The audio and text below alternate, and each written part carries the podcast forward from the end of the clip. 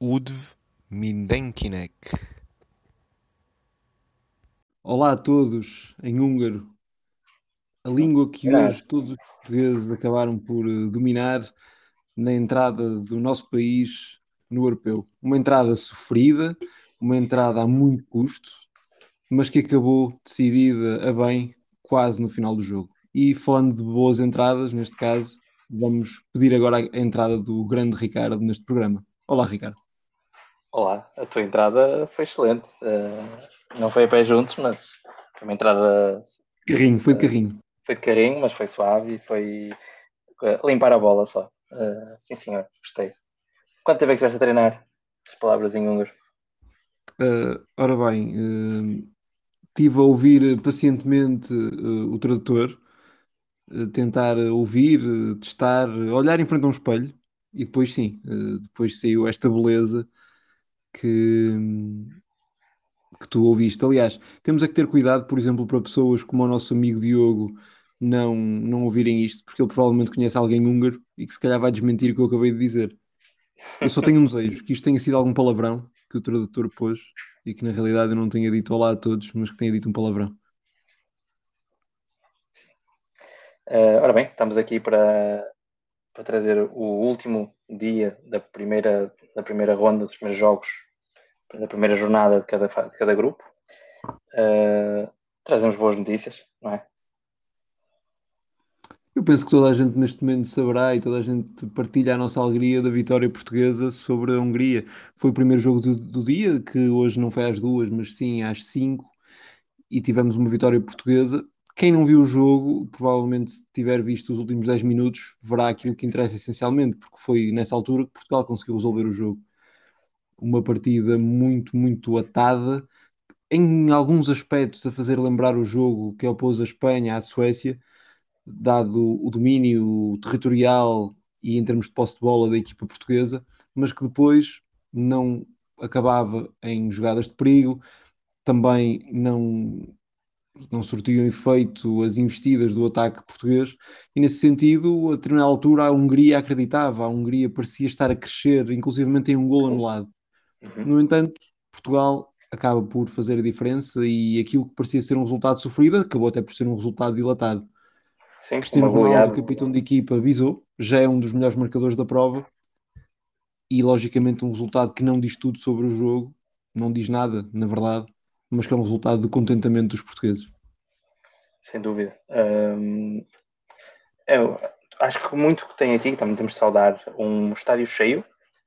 Eh, em terreno, ou seja, na Hungria, então com mais público da casa do que do adversário, Portugal, e, eh, e que isso acaba por, eh, na minha opinião, por influenciar essa, essa segunda parte, quando se vê que Portugal começa a perder alguma das forças e, da, e até da paciência na troca de bola para conseguir uh, criar perigo. Uh, inclusive, o Fernando, Fernando, Santos admite no final que não era estratégia fazer cruzamentos altos, só cruzamentos rasteiros, e a verdade é que vimos bastantes cruzamentos altos de Portugal. Um, então isso, isso prova que coisas que não foram feitas bem ao longo do jogo todo por Portugal, provavelmente fruto do desespero de não conseguir entrar e marcar golo, então começou-se a usar essa alternativa. Um, de qualquer forma, concordo contigo, na primeira parte dá muito essa noção de quase do, Espanha-Suécia. Uh, no entanto, a segunda parte eu, eu discordo, porque acho que Portugal não deixou estar bem, mas a Hungria, lá está, talvez levada pelo público, mas uh, começou a. O perigo realmente para a baliza não foi muito. Uh, inclusive, eles têm três remates à baliza. Uh, mas a verdade é que hum, não sei se tu sentias isso, mas eu sentia que não estávamos seguros no jogo. Sentiu-se que aquele meio-campo português acabou por perder o controle das operações um meio campo de choque que estava, que estava a funcionar na, na parte da recuperação de bola uh, na primeira parte com Danilo Pereira e William Carvalho acabou por, uh, por sucumbir ao, à crença e à garra que os húngaros estavam a trazer para o jogo. Sim, sem dúvida. Um... Eu, destacaria o, o, eu destacaria o Nagy, não sei se tu concordas, mas acho que ele tem ali uma ação preponderante, seja na parte de anular o Bruno Fernandes, seja na parte de, de tentar eh, lutar contra a supremacia portuguesa do meio campo, acho que foi um dos jogadores mais fundamentais da equipa húngara e que acabou por, por ditar essa situação, não é? Eu é curioso, mas eu vou, concordo contigo, acho que ele teve, teve bem, mas eu, nas minhas notas, eu vou salientar os dois avançados. É curioso, mas eu vou salientar os dois avançados. Os, primeiro, da, os primeiros defesas. Os primeiros defesas, e não só. O, começo pelo capitão Uh, assim, os nomes vai dar tudo ao mesmo. Sim. é tudo Salai. Mas começo pelo capitão. Em caso de dúvida, diz Salai que estou certas. Exato. O número 9. É que por acaso são os dois. Sim. Embora o nome não se escreva da mesma maneira, mas esse foi pronunciado. Provavelmente dir-se-á Salai e outro Salai. É, mais coisas assim. Pronto, o capitão, o número 9, uh, eh, além da voz de comando, uh, ele deu o exemplo, muitas vezes também era forte. Então, conseguiu ainda algumas vezes segurar a bola, uh, ter a calma para trazer a equipa um bocadinho mais para a frente, quando necessário, além da voz de comando. Um, tem duas ou três faltas que ele ganha que deram fogo à equipa. E, e o número 20, com uma qualidade acima da média nesta seleção, uh, o homem que marcava os livros, uh, Roland Salai. E, um, e pronto, talvez junto com o, Na, o Nagy, como tu disseste e bem, que ocupou bastante espaço da ação do Bruno Fernandes, eu até diria que o Bruno Fernandes ele começa a, aparecer mais no jogo quando se cola mais ao Ronaldo na área, porque até ali, fruto talvez da ação do Nagy, fruto do que me parece ser um Bruno Fernandes em baixo de forma, que já tinha visto nos últimos jogos do Manchester United, uh, a não conseguir ser tão preponderante. Claro que é diferente a seleção do Manchester United, mas uh, parece-me que não está tão preponderante nas suas ações, também é mais conhecido pelos adversários. Um, então também foi por aí. Eu ia destacar em Portugal o Nelson Semedo. Uh, curioso, que o homem provavelmente nem iria jogar, iria ser suplente de João Cancelo. Para mim, foi a referência neste jogo de Portugal, um, com, com a profundidade que a deu lá direito. Inclusive, Fernando Santos tem várias vezes durante o jogo pede para, na segunda parte para jogarem para ele, para lá direito, que queria explorar aquele lado. Não sei se por fraqueza do adversário, se por sentir que o Nelson Semedo estava bem, ou já por preferência da equipa, mas nas recuperações defensivas também, eu mais do que os médios, eu não achei que foram tanto, tão médios de combate na recuperação de bola, até, até vou ver depois, de, agora não, não vou conseguir ver, mas vou ver as recuperações de bola que eles têm, não senti isso, senti-os mais na criação do jogo do que na recuperação de bola. Na primeira parte, na primeira parte eles têm muitos momentos de combate em termos de, de meio campo, há, aqueles, há muita bola dividida, muito, muito nervo nessa parte em que se vê sobretudo o Danilo Pereira uh, a tentar cortar a primeira fase de construção da equipa, da equipa húngara. Certo. Um, até porque vou dizer, tô, agora já estou a ver que os nomes, aproveitei que tu falaste. O William Carvalho tem simplesmente 6 duelos, ganhou 4, sendo com um foi de cabeça, uh, perdeu 10 bolas. E o Danilo tem, ele sim, aí sim, tem uh, ah, 14 duelos e 8 ganhos. Um, ok, Vou... Uma fase, uma fase muito mastigada do jogo, uma fase pouco, pouco interessante para um espectador que não fosse húngaro em português e que estivesse simplesmente a ver um jogo pelo prazer de ver um jogo de futebol, não, não era propriamente aquele jogo que estava a dar mais prazer. Eh, eu pelo menos fiquei com essa, com essa percepção. Sim. É, do ponto de vista tático, eu achei muito rica a primeira parte e daí eu dizer isso, porque eu não senti tanto. É lógico, houve alguma bola para a frente e assim divididos, mas não senti tanto. O Danilo sim ganhou bastantes duelos, mas não senti tanto a um, ah, está, o duelo que eu até via mais é quando a bola ia para o avançado depois com os, com os centrais e com o Danilo a ajudar. E achei que os, os laterais de Portugal sim ganharam muitas bolas na, na sua projeção. Mas não sei, acho que por mim, eh, pronto, destacar também o Ronaldo que bate mais uns quantos recordes, que já estamos habituados. E, uh, é, é, esteve, esteve, lá, esteve lá o jogo todo. Sim, não, não, não sim, foi um jogo em que eu senti separado. Ainda. Sim, é, é, um, é um facto na parte do Ronaldo. O Ronaldo acaba por, eh, em muitos momentos, fazer com que os portugueses levem um pouco as mãos à cabeça por ficarem com a sensação que a equipa joga em demasia para ele. O facto dele ali estar muitas vezes condiciona as decisões dos jogadores. Por exemplo, há quem tenha a opinião que o Bruno Fernandes tem a necessidade de ser a estrela da equipa. Eu não estou a dizer isto como uma questão uhum. de mau balneário ou algo que o seja, mas ele tem a necessidade de pegar no jogo e a presença de Ronaldo acaba quase por inibi-lo. Eu creio que, que jogadores daquela qualidade isso não pode acontecer, não é? E nesse sentido a equipa creio eu que irá crescer.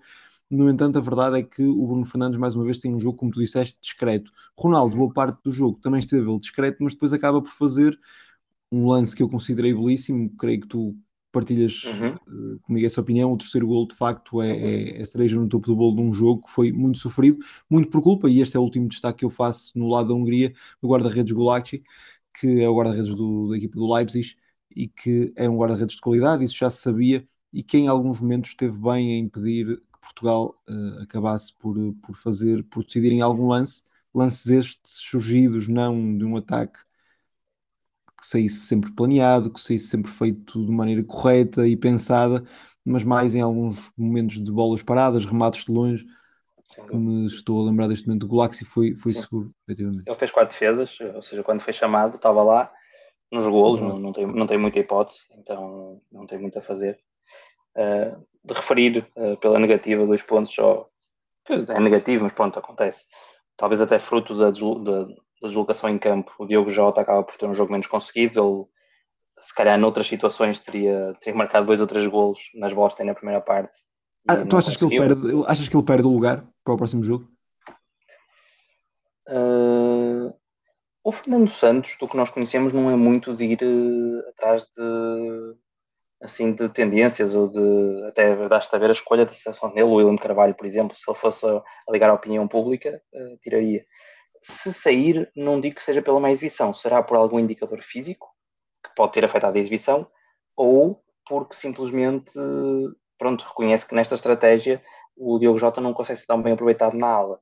Porque se enquanto Bernardo Silva conseguiu, lá está, é um papel semelhante ao que faz no, no, um, no Manchester City, jogar, na, jogar naquele lugar e ficar solto, Diogo Jota, nitidamente, que tem um papel geralmente mais no centro do campo, a poder ir às alas, ou seja, embora ande como que nem um vagabundo, eh, mas neste caso em Portugal o 4-3-3 fica mais nítido e, eh, e, ele fica mais posicional e acho que isso lhe tira, inclusive é quando recebe a bola fica um bocado, vamos dizer, perdido em campo. E eu acho não que vai jogar, eu acho que vai jogar o próximo jogo até porque é um adversário completamente diferente e onde acho que este uhum. sistema de Fernando Santos está mais à vontade.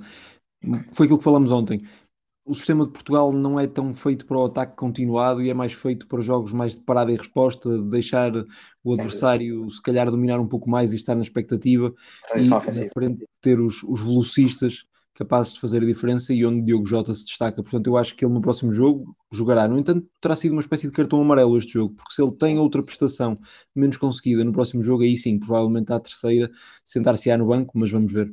Isso será no sábado, antes temos outras coisas para escalpelizar. E já que nos alongamos uma dúzia de minutos a falar de Portugal, vamos fazer necessariamente agora um resumo mais curtinho do França-Alemanha. Aliás, eu dou-te a palavra okay. e depois faço eu. Uh, lanço aqui o menu para amanhã, mas podes ficar com esse verdadeiro clássico do futebol europeu. Uh, era o jogo que havia que mais se aguardava para o dia. Uh, nós aqui até falamos até de um possível empate. Acabou por ser um jogo só com, só com um gol para a França. O, acho que do ponto de vista de equipa, quem acabou por estar melhor e também ganhou foi a França. Mas não é que a Alemanha não tenha tentado contrariar isso. Talvez, se calhar, as armas no ataque não, não carburaram. inclusive a Thomas Müller não, não teve um dos jogos mais conseguidos, na minha opinião. Um, é irónico curioso. que os salvadores, os salvadores que muita gente criticou que tenham sido afastados, Hummels e Müller acabam por não conseguir fazer a diferença, bem pelo contrário. É, yeah, eu ia falar do, do autogol do Hummels.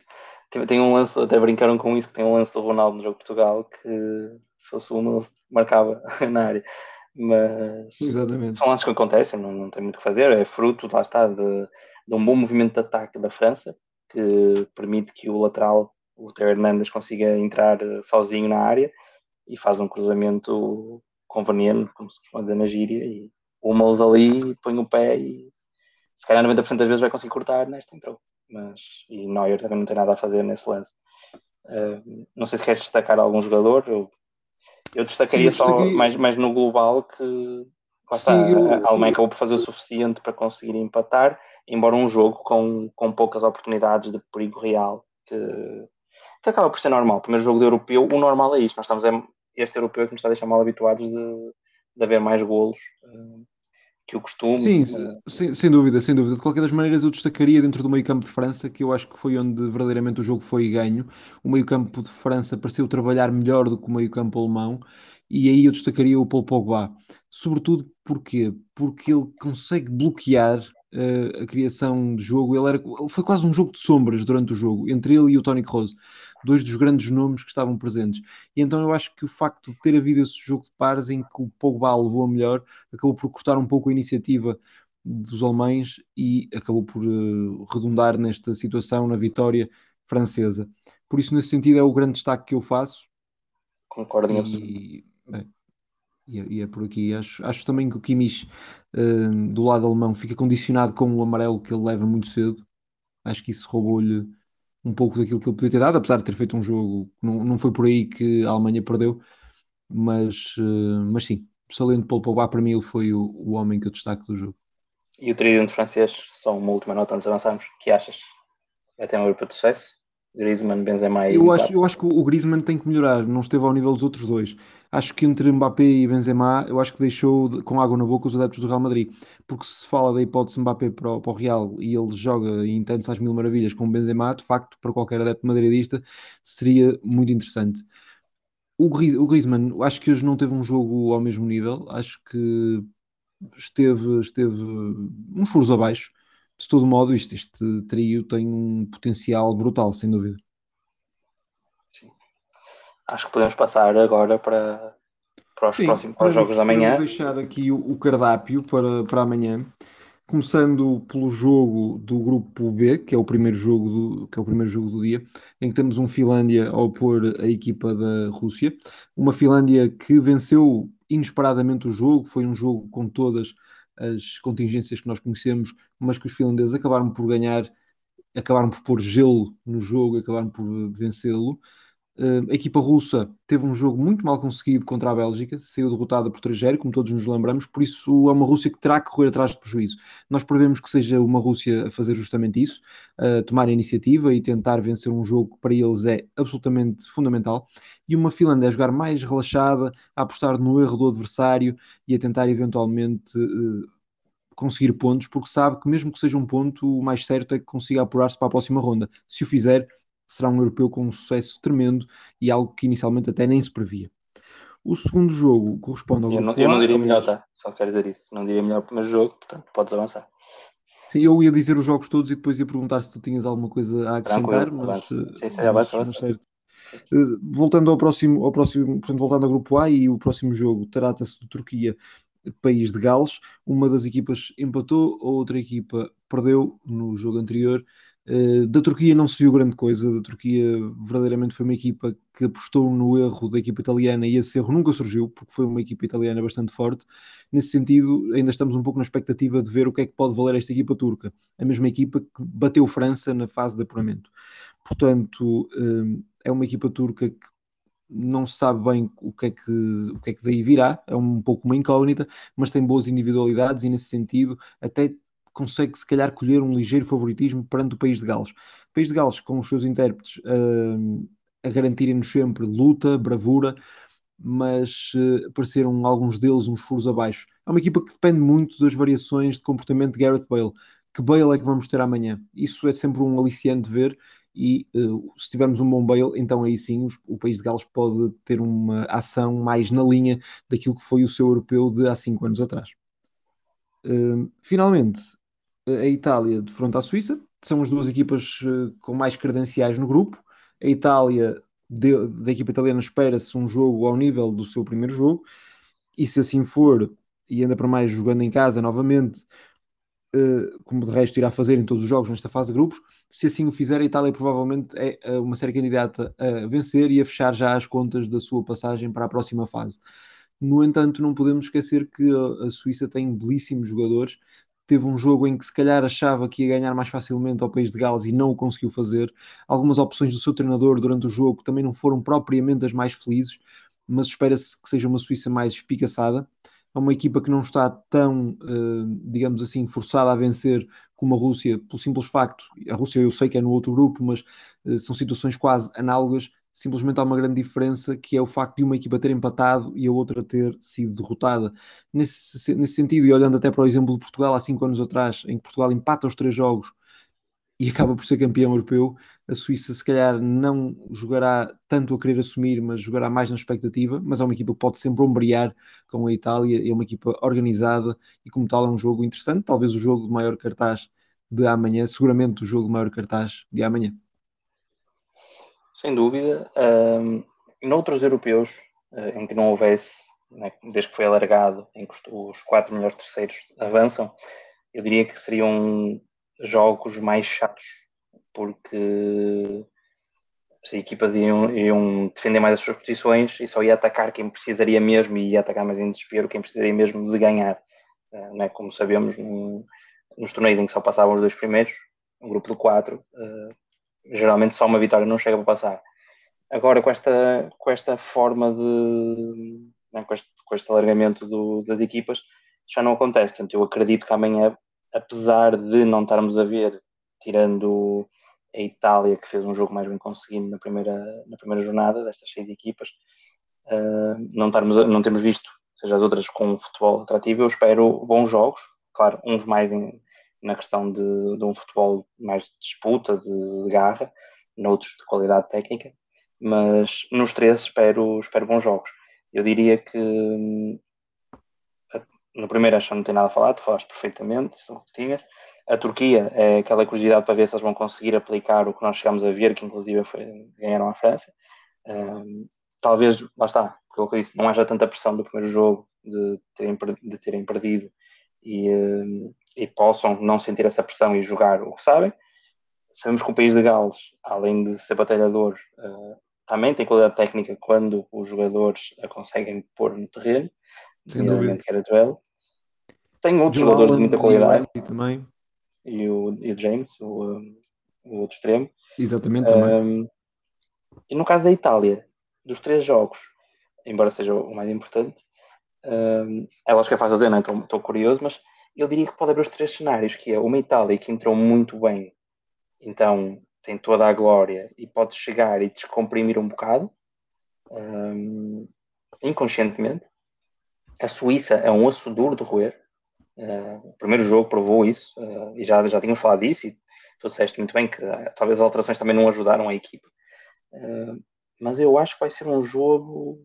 É daqueles que eu diria que pode dar os três resultados, porque durante o jogo, dependendo de certos acontecimentos, e não estou a dizer que é os gols ou isso, mas da forma de, de se, se encaixar nas equipas, porque eu acho que a Itália, naquele primeiro jogo, foi na altura disse, demonstrou várias fragilidades, que a Turquia não estava preparada para elas e não soube explorar. Acredito que a Suíça, uh, mantendo até os jogadores que teve em campo, pode fazer aqui o que seria considerado uma surpresa e, uh, e ganhar aí a, a Itália. Mas são previsões. Vale é o jogo, que deixa, é o jogo que deixa mais água na boca de todos. Sem dúvida. E creio que estamos por hoje conversados, não é, Ricardo? Deixo-te deixo encerrar as hostilidades. Sim, acho que já dissemos o suficiente por hoje. Estamos ansiosos para os jogos amanhã e uh, um bem-ajo a todos. Amanhã estamos de volta.